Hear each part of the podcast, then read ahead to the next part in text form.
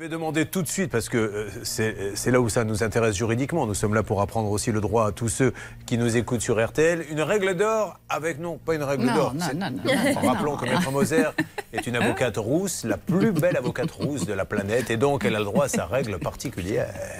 Et tout de suite, la règle rousse avec Anne-Claire Moser. Le fait de décaler les dates j'ai le droit au remboursement, puisque j'ai tout à fait le droit de dire je ne peux plus aux nouvelles dates. Moi, c'était ces dates-là qui me convenaient. C'est d'autant plus vrai qu'il s'agit de formation pour généralement des adultes. Et en l'occurrence, l'épouse de Yanis, elle a un métier, elle est infirmière, et on comprend bien qu'elle a d'autres choses à faire. Donc, dans le contrat que j'ai sous les yeux, il est bien mentionné un paiement pour une formation à des dates dites. Ce sont ces dates et pas d'autres dates par conséquent, à partir du moment où il y a un décalage de date, eh bien, cette personne est en droit d'annuler car ça ne colle plus.